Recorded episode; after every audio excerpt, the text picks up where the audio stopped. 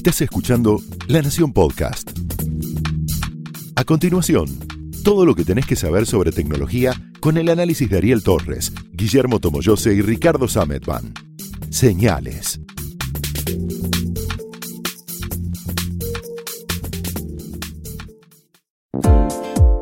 Buenas, ¿cómo están? Bienvenidos a Señales, el podcast de tecnología de la Nación. Yo soy Ricardo Sametban. Yo soy Guillermo Tomo, yo sé. Y yo soy Ariel Torres. Hoy estamos con algo que, no, de verdad, es una noticia, a todo el mundo le llamó mucho la atención, causó un gran revuelo, hizo que una mega corporación de Corea del Sur sacara un tuit, borrar un tuit, cosa increíble, digo, se supone que están más allá de eso, y sin embargo habían hecho las cosas bien.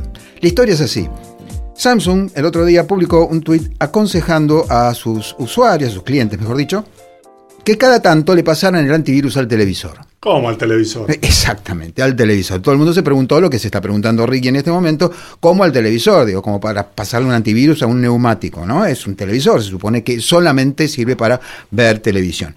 Pero Samsung, a pesar de que después, a causa de algo que vamos a analizar en unos momentos, borró el tuit, tenía razón los televisores, los Smart TV, ya no son más televisores como antes, que están enchufados, adentro tienen un receptor de algo, después de cable, de antena, de radiofrecuencia, lo que sea, y te pasan eh, el canal que tenés seleccionado en un control remoto y fin. Son en realidad computadoras de propósito general, normalmente utilizan alguna clase de Linux, hay algunos con Android, si no me equivoco. Hay algunos con Android, hay algunos con WebOS, que es otro Linux Exactamente. que daba, daba vida a las Palm hace 10 años y están además conectados con Internet. Por lo tanto, son vulnerables. Digo, esto es lo que dijo lo que dijo Samsung, que interpretó un montón de gente y por eso tuvieron una suerte de tormenta de relaciones públicas. Y también es comprensible levantaron el tweet, más allá que vos publicás algo, levantarlo quedás peor, pero no importa, se comprende. Es que por un lado se enteraron que los televisores podían ser vulnerables. Esto no está bueno, digo, despertarte a la mañana y que tu realidad haya cambiado tanto, no está bueno. Y segundo, muchos leyeron entre líneas que quizás había un ataque en curso. No lo hay, digamos, no que sepamos, pero podría haberlo. Eh, computadora de propósito general significa que vos podés instalarle, y esto es lo que tienen los eh, televisores inteligentes, y ahora vamos a ver un montón de otros equipos, podés instalarle una aplicación más arriba de todas las que ya traen o las que vos te podés bajar de la tienda. Sí, podés básicamente navegar, ponerle juegos, muchas de estas aplicaciones permiten poder eh, sumarle nuevas funciones como uno lo hace con el smartphone. De hecho, está la versión de Android para televisores, Android TV, y es muy probable que si quieres ir a alguna tienda a comprarte un televisor, no tengas muchas opciones para comprarte un televisor offline o sin, sin estas funciones de Smart TV o que tienen una tienda. la razón por la que, eh, digo, más de uno se puede estar preguntando ahora por qué no le ponen un sistema operativo que no sea de propósito general, o sea, como los que usan en los aviones. en un avión no puedes instalar WhatsApp. Y son así de restringidos los sistemas operativos de los aviones por la sencilla razón de que cuanto más complejo es un sistema operativo y cuanto más de propósito general es, más posibilidades tenés de A, que sea vulnerable o B, que se te cuelgue todo a 4 kilómetros de altura y 1000 kilómetros por hora. No es una buena idea. Entonces, ¿por qué le ponen un sistema de propósito general a un televisor? Porque si no, al cliente lo estás asaltando, le estás dando una cosa que sirve para esto este año y por ahí el año que viene sale el competidor de Netflix y vos no lo puedes instalar porque no puedes instalar una nueva app. Por lo tanto, son como computadoras de escritorio, solo que creemos y tienen el aspecto de ser televisores. De hecho, los primeros televisores inteligentes, los primeros Smart TV, tenían ese problema. Venían con YouTube y con, un, con Netflix y un par de funciones más. Y hubo un momento en el que YouTube cambió la manera en que transmitía los videos y como no era actualizable porque no era una computadora abierta, era simplemente una computadora con algunas funciones más o menos avanzadas, se quedaron sin servicio. No había manera de actualizarlos. Era, no, mira, nosotros lo hicimos pensando en YouTube transmitiendo bajo este sistema, con Flash, creo que era, videos en Flash. Pasaron a HTML5, no sé qué, chao, fuiste. No, no lo podemos actualizar. Esa es como la gran diferencia. Ahora son computadoras, y son computadoras que tienen un montón de herramientas, y esas herramientas además tienen un montón de información tuya. A veces tienen tu tarjeta de crédito, tienen la, vos si tienen acceso a eh, cámara y micrófono si el dispositivo lo tiene, también están los parlantes inteligentes. Sí, por eso no solamente estamos hablando de cámaras o de micrófonos, sino de un montón de sistemas que a su vez, en combinación con una conexión a Internet, hace que eh, todos estos comandos estén disponibles en una compañía, en los servidores de, Amazon, de Google, eh, de Microsoft, mediante estos sistemas que son los asistentes virtuales por voz, que están presentes en los hogares, están generalmente en las habitaciones, en la cocina, se usan como asistentes para ver videos o para darle una orden para saber cómo está el tiempo o escuchar las noticias, por ejemplo. Y bueno, justamente eso hace que no estemos hablando solamente de televisores, sino también de parlantes conectados, de cámaras de seguridad conectadas, que ya hoy por hoy son sistemas conectados a Internet, que hacen que el abanico sea mucho más grande. Ese abanico se llama técnicamente Internet de las Cosas. Y eh, de por sí como tecnología no es un problema, pero conlleva un problema y ya ha habido problemas serios. Serios quiero decir problemas que cuestan cientos de miles de dólares no me acuerdo, el año pasado o el otro, creo que en 2017, no estoy seguro el año, atacaron el blog de Brian Krebs, es un investigador de seguridad informática muy, muy conocido en los Estados Unidos, que ha denunciado un número de mafias de, eh, piratas informáticos, le atacaron el sitio utilizando cámaras de seguridad.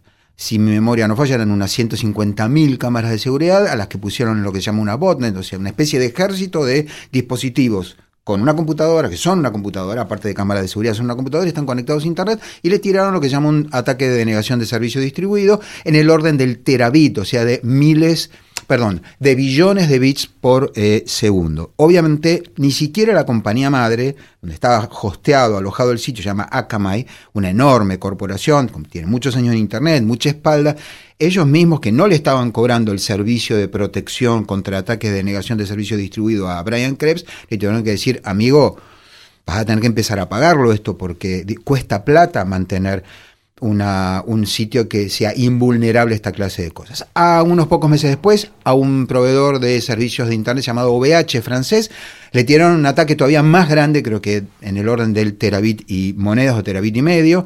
El propio fundador de la compañía salió por Twitter a contar cómo los estaban derribando y los derribaron.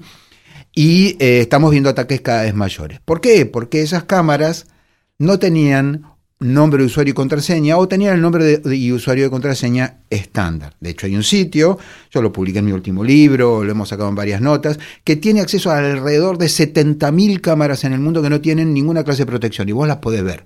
Obviamente, si es la cámara que vos tenés en tu casa, dos consejos. Uno, anda al sitio y decir quiero que la saquen porque hay un link para que la saquen. Este sitio está hecho básicamente para concientizar, no para espiar a nadie. Y dos, ponerle el nombre de usuario y contraseña sobre lo que vamos a hablar ahora a continuación. Un dato importante, eh, hablando sobre este, esta red de, ataque, esta botnet que se llamaba Mirai, es que usaba, no, es que infectaban estas eh, cámaras de vigilancia yendo una por una, metiéndole un USB, algo. Simplemente los pibes lo que hacían eran tres estudiantes de 22, 21 años de la Universidad Rutgers en Estados Unidos. Lo que hacían era probar. Ellos habían hecho una lista con los 61 usuarios y contraseña más comunes que usaban esos fabricantes, típicamente admin de usuario, admin de, contraseña, y lo que iban haciendo era agarrar un bloque de, números IP. De números IP y iban probando. Iban probando. Probando, probando, probando, probando. En algún momento la pegaban y la sumaban en una lista de posibles víctimas. Ahí sí le infectaban. Ahí sí le infectaban. El dato que a mí me parece genial es que lo hicieron probando un sistema de, para generar ataques de negación de servicio, como finalmente sucedió, porque querían ganar plata con Minecraft. Lo que los pibes tenían, la cuestión es así, ustedes tienen Minecraft, el juego, vos tenés los servidores, que es donde te juntás a, juntar, a jugar con otra gente a Minecraft, y lo que puedes hacer es hostear tu propio servidor. Vos pones tu computadora y la gente llega a tu servidor de Minecraft a jugar. Y vos podés ganar plata con eso. Entonces, lo que pensaban estos tres chicos es, si yo tengo mi servidor y mis competidores tienen un servidor y ese servidor está inaccesible, la gente va a tener que venir al mío. Y como van a venir al mío, yo voy a ganar más les plata. el asado, básicamente. básicamente les escupían el asado. ¿Qué manera tenían de hacer que el servidor de sus competidores estuviera fuera de combate? Podían ir y pelearse con los pibes con los que estaban, agarrarle el servidor y tirarlo, prenderlo fuego. Era mucho yo- más fácil tirar un, un ataque. ¿Por qué? Porque hacían un doble clic y se, se olvidaban del tema, no tenían que, digamos, no había que sudar, solamente tenían que capturar todas estas, estas cámaras IPs y generar este ataque originalmente pensado para servidores de Minecraft y que terminó en todo esto. Aparte de esta bandita de delincuentes, eh, y para aquellos que nos oyen fuera de la Argentina, escupir el asado viene a significar que estás haciendo todo lo posible para que a un competidor tuyo le vaya mal o en este caso cierren sus servidores. Ahora bien, ¿por qué les funcionó a estos tres chicos? Bueno, porque se usan nombres de usuario y contraseña estándar. Admin, admin es una locura. User, user es una locura. Fin, punto. No lo discutamos más. De hecho, hay un montón de nombres de usuario y contraseñas, típicamente direcciones de correo electrónico y buenas contraseñas que ya han sido eh, capturadas por eh, las bandas de piratas informáticos. Lo que nosotros aconsejamos es no hacer esto, no hacerlo, por ejemplo, con tu router. Es típico que hoy ya no se encuentran más routers abiertos, pero donde lo pensás un poquito entras. A mí me ha pasado más de una vez decir, a ver, ¿qué podría? Y entras. Y, es increíble porque le pusieron el nombre de, del perro o de, de- o de la, o qué sé yo, de lo que sea, O la no le- dirección. o no le o pusieron no le pusieron ninguna contraseña. Acá el peligro es doble. El primero es que te usen tu red para alojar cosas que son, eh, eh, digamos, son delito. Y la otra, o sea, te- que te conecten también a una botnet. Y la otra es que simplemente usen tu ancho de banda. Quiero decir, hay mucha gente que se conecta a una red wifi abierta sin mala intención. Pero el ancho de banda se comparte, así que te están sacando plata. Yo recuerdo que un- una vez un lector me dijo de, de una hasta mil diciéndome que yo no era solidario porque le ponía contraseña a mis routers. Y no, no soy solidario. Digo, no voy a regalarle mi ancho de banda a los vecinos porque después yo me quedo sin nada. Si tengo muchos vecinos alrededor, todos están mirando la Chernobyl o cualquier serie de Netflix, yo me quedo, digo, mi Facebook no carga nunca más. Se comparte el ancho de banda. Esto es un- una otra de esas cosas de la computación que no se dicen, pero que es absolutamente un hecho. El ancho de banda se comparte. Y además de eso tenés el riesgo de que utilicen tu máquina para fines non sanctos, en cuyo caso podría pasar que eh, la policía pare en la puerta de tu casa, porque el IP que están usando es el tuyo. Eh, esto está ocurriendo hoy en un nivel mucho más grande que solamente el router. Hasta hace unos pocos años, eh, la única Internet de las cosas que había era el router. Hoy hay prácticamente un router en cada casa del mundo que tenga Internet. Nadie quiere un cable gris cruzando el living, así que pones un router. No son caros, etcétera, lo que se llama Wi-Fi. Te lo pero hoy se extendió- la compañía te lo provee. Eventualmente. Eh, yo preferiría comprar el mío, pero bueno, esta es otra cuestión.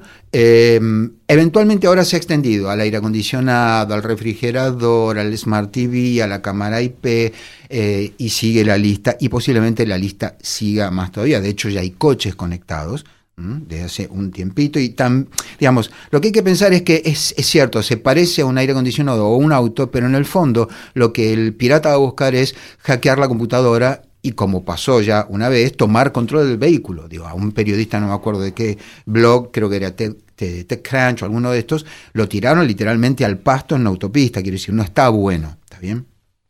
Hay que tener en cuenta, como decía Ariel, que son un montón de, de dispositivos. El, a un caso reciente, para entender, no, no, no fue una- un problema de seguridad, sí, pero, pero sí para entender todas las cosas que, que entran en juego. A principios de, de mes, a principios de este mes, de junio, se cayó un servidor de Google que gestionaba las credenciales de Nest, la compañía De sensores, sí. de sensores que tienen Termostatos, termostatos, sí. tienen eh, puertas De hecho, inteligentes. es la división que ahora se va a ocupar de todos los dispositivos de hardware, dejando de lado los smartphones y las tabletas, que no tienen ya tabletas, pero sí de todo lo que es parlantes inteligentes, termostatos, cámaras de seguridad, todo lo que es eh, todo lo que esté relacionado con la casa conectada lo va a manejar Nest bajo la marca de Google, pero en verdad eh, bajo esta línea de productos denominado Nest. la gente no podía literalmente cerrar la puerta de su casa. Todos estos sistemas, el termostato, la, puerta, la- las, este, las persianas, todos tienen algún mecanismo manual pensado para estos casos. No obstante lo cual, vos en el primer impulso es, no tengo internet, no lo puedo usar. Porque toda la gracia de haber hecho el esfuerzo de instalar una cerradura con Bluetooth, con la huella digital, con el no sé qué, conectada a internet, es, o los, o los ring de los que hablábamos el otro día, es la conexión a internet.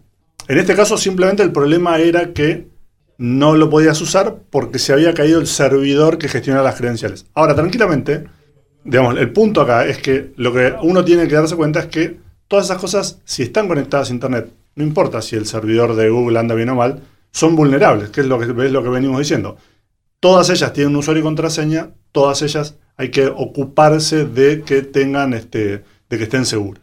Hay una vulnerabilidad de un orden todavía mayor. Un amigo me mandó ayer, el día, el lunes, eh, me mandó un, chiste de estos, memes que salen después de, por ejemplo, el gran apagón del domingo, donde aparecía eh, el icono de Google diciendo yo lo tengo todo, el de Wikipedia diciendo yo lo sé todo, el de Facebook diciendo yo los conozco a todos, y abajo aparecía una central eléctrica diciendo no me hagan reír. La gran vulnerabilidad acá es que si algo funciona porque está conectado o porque hay electricidad, y de pronto o no hay electricidad o no hay internet y la segunda depende de la primera, entonces no anda más. Eh, cuando yo hice la columna el domingo desde casa, me quedé sin... Aclaremos el domingo. Por el domingo sí, el, domingo del apagón, quiero decir. Yo estaba en casa, me pidieron una columna que salió online, después salió en papel. Para cuando tenía que prepararla de papel, yo estoy escribiendo ahora una historia divertida sobre esto para mi columna del sábado, yo me había vuelto a quedar sin luz. Por lo tanto, lo único que había eran, y lo descubrí tarde, datos pero ni siquiera tenía mi computadora con mi diccionario autocorrección, con lo que para mí era una pesadilla escribir en una notebook. Además, estaba escribiendo en una notebook a la luz de las velas.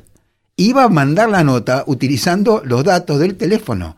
Quiero decir, cuando uno accede a Gmail de cualquier lugar, por poner un ejemplo, porque pasa con todo, pasa con Spotify. De golpe, el que depende solo de Spotify no puede oír música, no solamente si se corta, si se corta la luz ya está, pero poner que todavía tenés batería en la, en la, en la notebook. No vas a poder oír música porque no hay conexión. Más allá de que Spotify anda lo bastante mal como para que me diga dos por tres que no hay conexión porque no sé, porque se le ocurre. Pero independientemente de eso, todas estas cosas, vos accedes a Gmail y mañana se, como pasó más de una vez, o se te corta internet y no tenés la posibilidad de irte a un cibercafé, cada vez hay menos además, por obvias razones, y no tenés datos porque se cortó la luz, no tenés más nada. Yo a mis alumnos en la facultad Tomito lo puede decir, siempre les, aconsejo en una computadora, por lo menos en una, tener sincronizado todo lo que tenés en, Gmail, porque en realidad no está en tu máquina, está en un servidor remoto. Se cae ese servidor y buenas noches, buen provecho, no tenés más nada. A mí me pasó un domingo que tenía que escribir una nota, hace muchos años, que tenía que escribir una nota para la revista, tenía toda la documentación, los reportajes, todo grabado, guardado en Gmail, total, está ahí, y el domingo me apareció un cartelito diciendo, sorry, pero estamos, estamos haciendo mantenimiento, volvemos dentro de seis horas. Está bien, fue hace mucho. Hoy, con las tecnologías que utilizan Facebook, Twitter, eh, eh, Google, etcétera, que se llama mm, Hyperweb, esto ya no pasa, no se van a ir seis horas, salvo que tengan un problema mucho más grave. Pero quiero decir, esto de la nube está muy bien, saliendo del Internet de las cosas diciéndome este otro tema. Está muy bien en tanto vos tengas electricidad y conexión. Y la conexión de datos depende de la electricidad. O sea, cuando las baterías de las antenas se terminan, good night. Y esto en general también, eh, por obra y gracia de que no decimos, cuando la gente quiere vender algo, no te dice toda la verdad. Entonces nos olvidamos de decir, miren, esto va a andar muy lindo siempre y cuando usted tenga electricidad, tenga internet, etcétera, etcétera. De hecho, eh, hubo también un, un producto célebre en Estados Unidos que es Juicero, una juguera, famosa porque hacía jugo nada más. Era muy canchera, muy linda, qué sé yo. Comprabas sachets. Claro, comprabas un sachet con, la, fruta. sí, la pulpa cortada. Y entonces usabas internet para hacer el jugo. Lo importante es, si no había conexión, no te hacía jugo. Eh, por, suerte no hacía otra cosa, pero digamos. Claro, pero ya, digamos, raro, raro. Hasta que alguien se dio cuenta que había una manera de resolverlo, que era agarrar esta, este, esta bolsa, este sachet de pulpa, y apretarlo. Y apretarlo y con eso salía el jugo exactamente igual que como lo hacía Juicero. Juicero, por supuesto, quebró. Quebró, Inmediatamente, además. Sí, sí, salieron las notas diciendo, no, ya, ya, le habían dado duro y parejo de movida, porque era, dale, sos una juguera, ¿qué más me das respecto de una juguera común? No hay ningún problema, está buenísimo que, que tengas conexión a internet, pero dame algo. Me acordaba cuando hablabas del apagón, de que el día que sucedió este apagón que dejó a oscuras a 50 millones de personas, coincidió con una nota en Estados Unidos que hablaba de cómo el Pentágono tenía el visto bueno del, del Departamento de Defensa y los medios para meterse en las redes eléctricas rusas y eventualmente tirarlas abajo porque finalmente son, eh, son sistemas que están controlados por computadoras. Dos días después los rusos dijeron, Sí, nosotros también. nosotros también, no, o sea, no me vengas a mojar la oreja porque se pudre todo. Y en los dos casos podría ser falso, además. Los dos casos podrían ser falsos y lo- los dos casos podrían ser. Sí, bueno, ya pasó. Sí, claro. ya En Ucrania, en, pasó, Ucrania, en Estonia. diciembre de 2015 le tiraron abajo una parte de la red eléctrica, sí, usando un ataque informático. Una de las cosas que pasó al día siguiente del apagón es que yo oí a varios comunicadores preguntarse cómo, qué tenían que ver las computadoras con la red eléctrica. Todo, Todo. que ver. Porque las computadoras tienen que ver con todo hoy. Quiero decir, ¿no te ha pasado? en el- yo fui a, hacer las compras a, un- a una gran verdulería que hay cerca de casa. Obviamente andaba todo, ni- ningún problema. Cuando fui a un supermercado grande que hay ahí, no andaba nada porque no, no tenían, digamos, no les daba abasto para por lo menos el medio de pago. Entonces, eh, hay, hay que tomar en consideración que prácticamente todo lo que hacemos hoy, todo lo que hacemos hoy, salvo casos muy, muy particulares, que es decir, un secador de pelo. Un secador de pelo en general ya lo van a inventar conectado, que te va, te va a enrular o desenrular. Está el cepillo de dientes conectado, Ponele, lo hemos pero un, pero ponele, un secador de pelo estándar, de- con, con tres posiciones, apagado, medio caliente, muy caliente o cuarto, frío, eso no tiene una computadora. Todo lo demás, digo, un lavarropas, yo, yo lo digo siempre, una vez, creo que en mi primer libro, me puse a pensar, ¿acaso un lavarropas qué hace? Lavarropa, no, se mueve. Como consecuencia, lavarropa. Entonces gira para un lado un número, puede ser uno, gira para la izquierda cero, son números. ¿Cuántas veces gira? ¿Cuántas veces repite? Son dos números. Entonces llamé a, creo que la llamé a LG, y me dijeron, sí, claro, hoy es una computadora la que estoy hablando del año 2008, ¿no? O sea, mucho antes de que empezáramos a hablar del concepto generalizado y normal de Internet de las cosas. Pero por supuesto era mucho más cómodo ponerle un, un- una, ¿cómo es? un microcontrolador, que es una computadora todo en un solo chip, que ponerle un control electromecánico que es mucho más propenso a falla, dura menos, etcétera, etcétera. Así que sí, la luz, los semáforos, la distribución de agua, la potabilización de agua, Quiero decir, deberíamos bajar a tierra un día y este, y este, este podcast es un poco en ese sentido, para eh, darle la derecha a Samsung. Estuvieron bien, muchachos, vuelvan a publicar el tweet. Sí, hay muchísimas cosas que hoy creemos que son televisores, aire acondicionado o redes de cables eléctricos y nada más que en realidad detrás tienen computadores. Y con esto nos vamos, nos volvemos a escuchar en el próximo episodio de Señales acá en La Nación. Pónganle contraseña a sus routers. Chao. Adiós.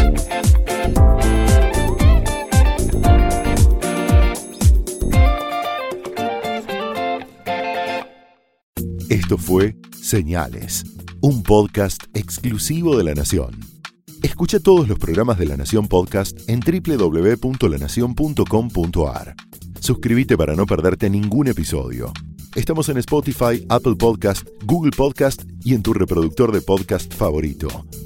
Seguí escuchando La Nación Podcast.